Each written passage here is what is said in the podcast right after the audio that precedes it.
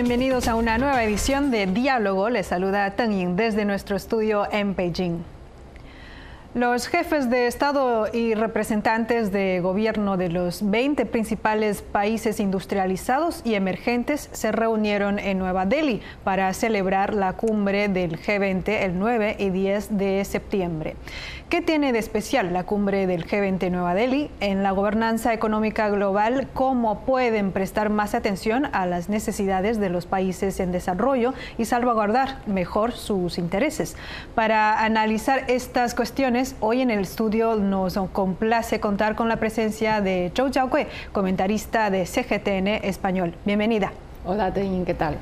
En primer lugar, vemos que en la actualidad em, la economía mundial está bajo una creciente presión a la baja, mientras que las tensiones geopolíticas mundiales se han intensificado y el desarrollo sostenible global eh, se enfrenta con más dificultades. En un contexto como este, ¿qué tiene de especial esta última edición de la cumbre del G20 en Nueva Delhi y qué aspectos ha prestado más la atención? Bueno, para contestar a esta pregunta yo creo que es mejor empezar por su importancia, ¿no? La importancia que tiene este bloque. Tiene como una amplia cobertura y una alta representatividad entre los países, eh, o sea, está conformado por, eh, digamos, 20 países o eh, uniones regionales, entonces representa como un, dos tercios de la población mundial, entonces ha venido como funcionando durante eh, dos décadas o más, tiene una importancia eh, grande en el escenario mundial. Entonces, eh, y siempre, aparte de sus países integrantes del bloque, también, o sea, cada edición de sus cumbres de líderes también suele invitar a países observadores o organizaciones internacionales para asistir a sus reuniones y negociaciones. Entonces, digamos que todo el mundo tiene la mirada puesta en las decisiones tomadas o el, consenso que se puede llegar al final de, cada edición de las cumbres. ¿Y qué tiene de especial? esta edición, como decías, ¿no? estamos como nos encontramos en un momento crítico y bastante difícil. Entonces, eh, las decisiones que va o que puede tomar este bloque de 20 países o regiones mm, yo creo que puede como tener un impacto muy importante en, la eh, en las direcciones, en el rumbo, ¿no? marca un rumbo para el futuro desarrollo de la economía sobre todo o las eh, relaciones económicas, eh, diplomáticas o políticas entre muchos países, porque como decías, ¿no? cubren como muchos países desarrollados como el todos los eh, siete países del G7 está también dentro del G20 y también muchas economías emergentes también tienen su representación en este bloque. Entonces, em, digamos que marcará un rumbo mm, para los próximos años, a lo mejor también a, un plazo más largo, ¿no? también tendrá un impacto. Y luego, eh, concretamente hablando de esta cumbre, porque según o sea, los temas principales, los seis temas principales de, que, ha, que ha marcado el país anfitrión, la India, que eh, cubre yo creo que temas bastante relevantes ¿no? de, de, hoy en día, de las actualidades, por ejemplo, de nuevas energías, desarrollo eh, ecológico o multilateralismo o construcción de infraestructuras digitales. Yo creo que también son los temas que preocupan ¿no? mucho y eh, que involucran ¿no? a, eh, a, una inmensa mayoría de la población mundial.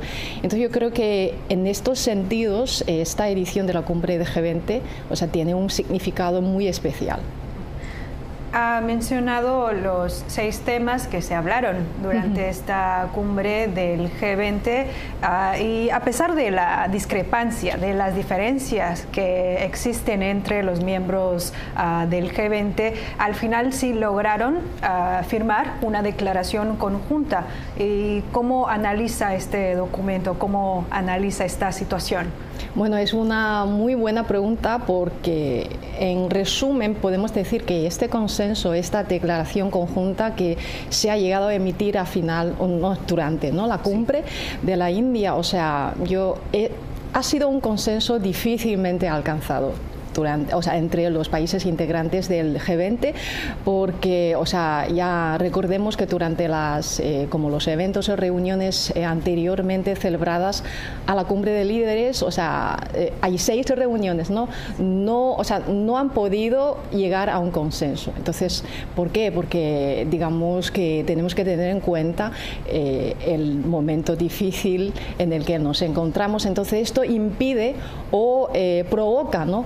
Eh, muchas cosas y muchos temas eh, es, es, más difícil que nunca llegar a un consenso o incluso eh, más difícil ponerlo en práctica. Entonces, digamos que esta declaración conjunta de Nueva Delhi, mm, yo creo que significa mucho. ¿no? en primer lugar, o sea, por el contenido, ¿no? podemos leer que los valores que dan a, a, la futura cooperación o a las futuras relaciones entre los países, yo creo que destaca los valores como el multilateralismo, la cooperación o, eh, o, las reformas como para enfrentarnos a los desafíos. Concretamente hablando, o sea, sobre el multilateralismo, la declaración eh, conjunta destaca que tenemos, o sea, eh, debemos como adherirnos al multilateralismo ¿no? bajo el marco del OMC, la Organización Mundial de Comercio, y luego destacamos, o sea, reiteramos, se reiteran ¿no? este valor de la cooperación en las eh, políticas macroeconómicas entre distintos países, en base de eso vamos a como solucionar ¿no? codo a codo o conjuntamente estos eh, desafíos como esta situación muy desafiantes ¿no?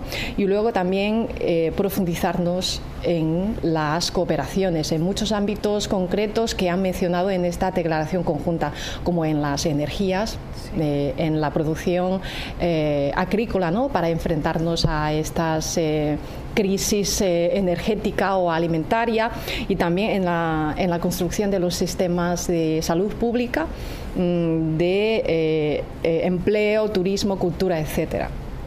A partir de eso, yo creo que hay un tema importante que ha destacado en esta declaración conjunta, es como proteger la vulnerabilidad de los países, digamos, eh, menos desarrollados, porque ahora, eh, después de la crisis, toda esta crisis sanitaria o financiera, muchos países eh, menos desarrollados se enfrentan como a una crisis muy, muy, profunda de sus deudas.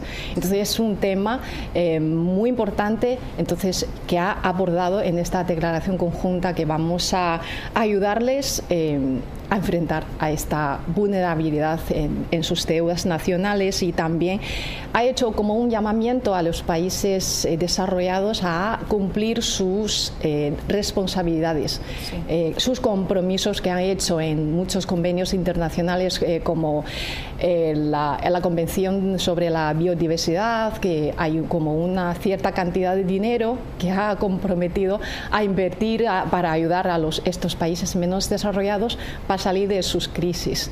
Entonces, eh, ha reiterado este compromiso. Eh, yo creo que podemos esperar que en el futuro se cumplan estos compromisos y eh, se, como se realicen ¿no? este tipo, estos paquetes de ayuda que podrán definitivamente sacar de, las, de los apuros ¿no? a estos países mm, en situaciones difíciles.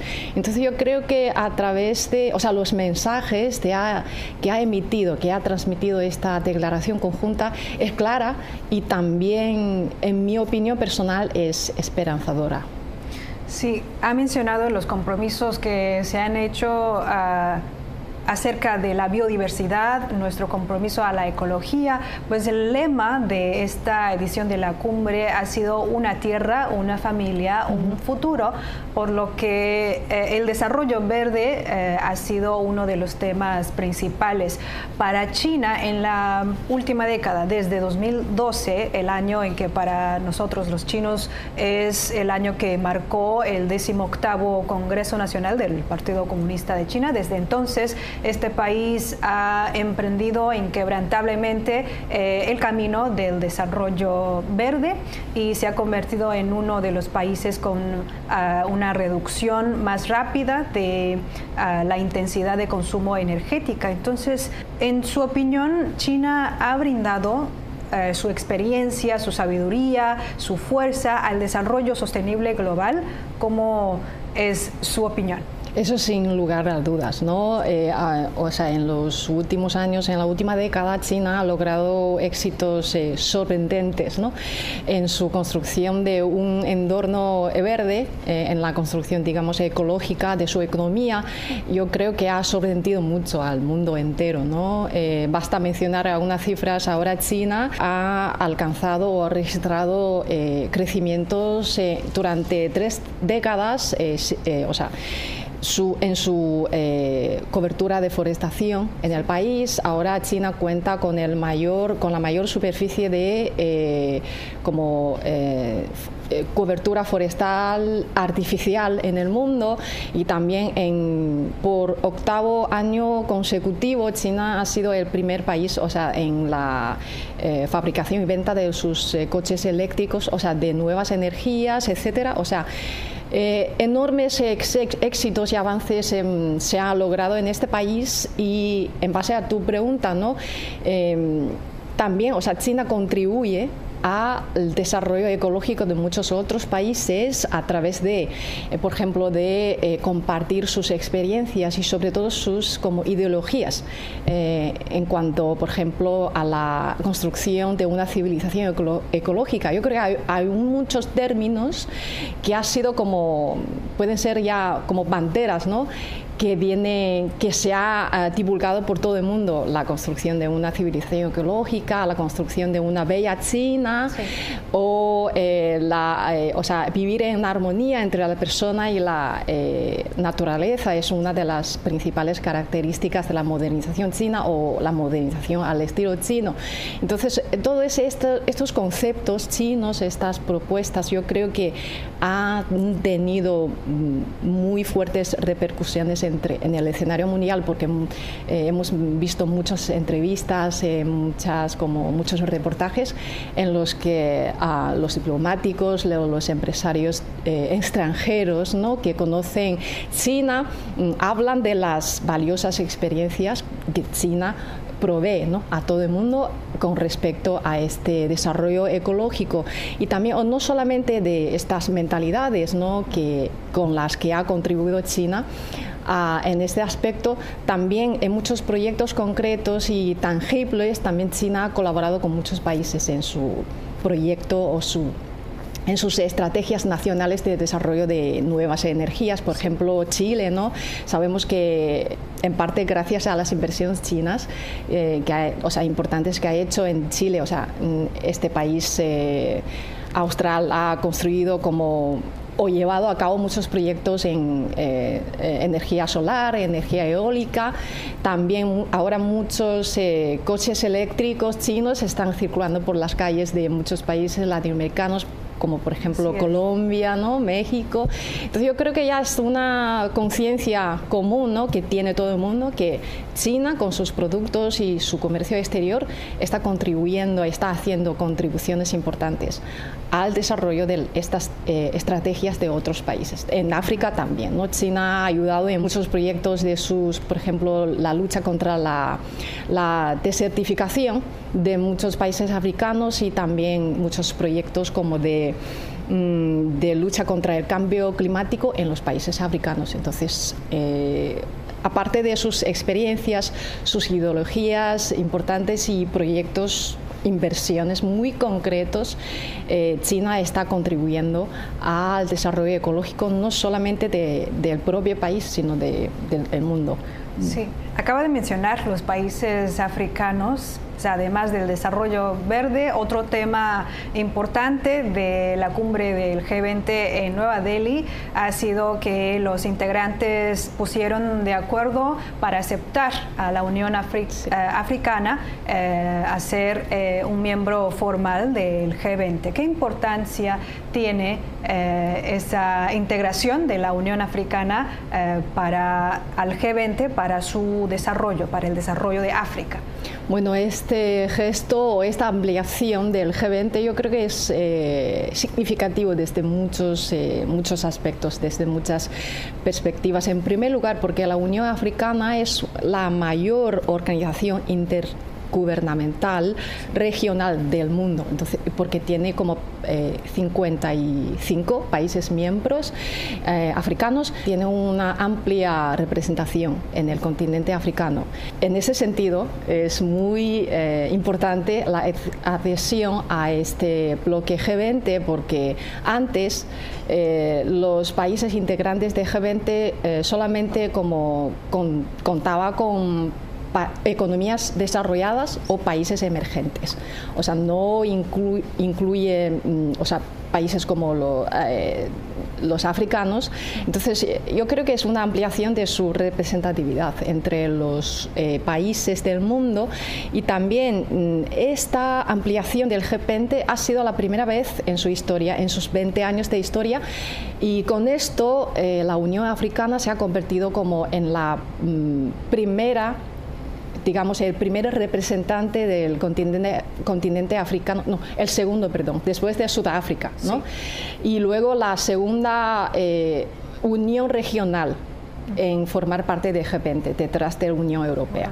Entonces, con la integración de la Unión Africana, el G20, muchos analistas o, expertos esperan como, además de esta mayor o esta más amplia representatividad del G20 en el mundo, también eh, como tiene altas eh, expectativas de que eh, el continente africano ahora eh, pueda elevar su voz en este escenario muy importante como el G20 y luego para eh, enfrentarse a sus crisis, porque muchos ya tenemos este consenso de que si las crisis o los problemas de, de África no puede solucionarse en un plazo medio, no corto o medio, muchos problemas a los que nos enfrentamos no tampoco podemos eh, encontrar una salida eh, satisfactoria. ¿no?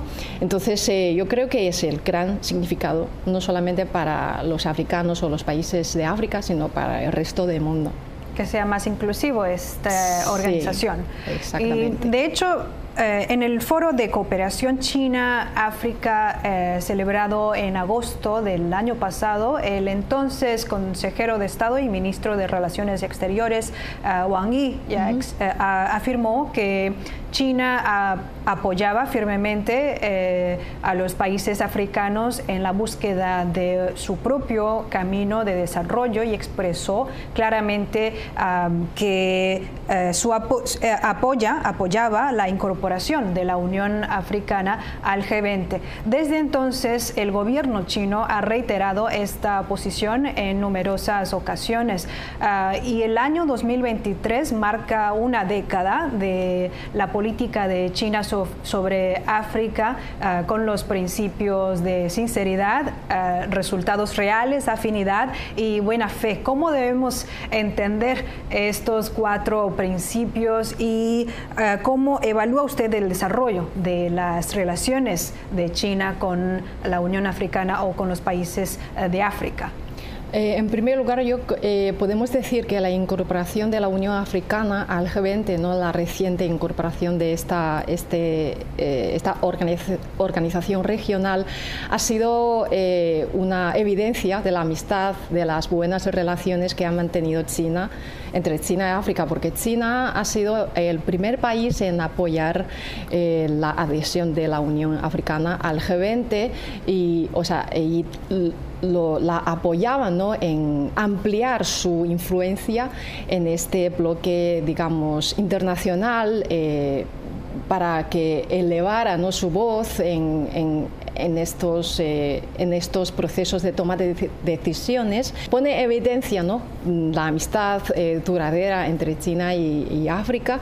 Y hablando de las, los cuatro principios que decías, ¿no? de la sensibilidad y todo esto, yo creo que hay casos muy prácticos que, que los demuestran, ¿no? Hablando de la sinceridad, o sea, China siempre se preocupa, ¿no? Por cómo asegurar un bienestar mm, a los pueblos africanos, siempre eh, los ayudan en, en, en, los proyectos locales, eh, cómo eh, mejorar la vida de la población.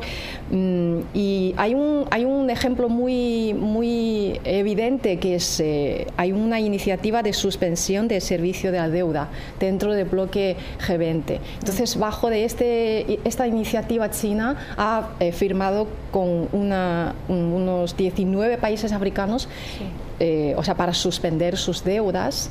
Mm, o sea, en este sentido, China tiene el objetivo como para ayudar de salir de estas condiciones difíciles, de estas crisis, mm, para como asegurar el bienestar de, la, de los pueblos. China ha sido en 13 años consecutivos el mayor socio comercial de África y también las inversiones también, o sea, el, volumen ha sido enorme durante estos en los últimos años y, y, y también hablar de los, la construcción de las líneas ferroviarias que ha alcanzado más de 10.000 kilómetros en el, todo el continente africano, también carreteras, eh, parques eh, de, eh, generación eléctrica, puertos. Entonces, estos resultados reales es uno de los, digamos, puntos clave que marca las relaciones entre China y África. Y también esta afinidad, otra palabra. yo creo que, o sea, mm, recordemos que, o sea, durante 33 años, o sea, las visitas al extranjero de los cancilleres chinos, los sucesivos cancilleres chinos, o sea, todos los años eh, la primera visita eh, que hacen los cancilleres siempre ha sido a, un país africano o a África. ¿no? Entonces yo creo que es una muestra muy importante de esta valiosa amistad que se ha mantenido entre las dos partes y, y, también, o sea, durante la, la, pandemia también China ha ayudado mucho en, enviando como eh, materiales sanitarios o equipos de expertos profesionales. Mm, Em, para eh, como asistir en su lucha contra la pandemia COVID-19. O sea, todo es la amistad, ¿no? esa afinidad que, ha tenido. Mm, luego, esta buena fe también, o sea, como se menciona en muchos documentos oficiales, esta buena fe, con la buena fe, o sea, se intenta siempre solucionar las discrepancias, o sea, o eh, los puntos que no tenían común, pero luego se negocian o se hablan con una buena fe para dar soluciones a los posibles problemas, eh, porque siempre decimos que en las relaciones entre China y África, eh, uno más uno es mayor que dos. O sea, si se unen las fuerzas entre dos partes, podemos alcanzar como un mayor, una mayor fuerza. Sí, bueno, eh, sin lugar a duda, la adhesión de la Unión Africana al G20 puede ser una representación o puede ser un reflejo del enfoque de esta cumbre del G20 a los países en vía de desarrollo. Sin embargo, también hemos visto que como ha mencionado también, eh, en este organismo hay países desarrollados, hay países emergentes, luego países en vía de desarrollo, y, entre los miembros tienen, han tenido diferencias que ah, algunas veces ah, no se han puesto de acuerdo, sobre todo en la transición energética y el tema de la gobernanza climática a su juicio, eh, en cuanto a la gobernanza económica mundial, ¿cómo pueden prestar más atención a las necesidades de los países eh, en vía de desarrollo y salvaguardar sus intereses?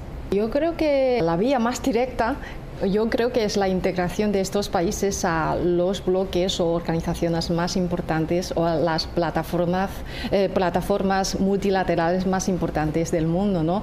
como eh, esta vez en la, en la cumbre de Nueva Delhi, ¿no? a la Unión Africana, se incorporó al G20. Yo creo que es una vía bastante clara y eh, tangible ¿no? y efectiva ¿no?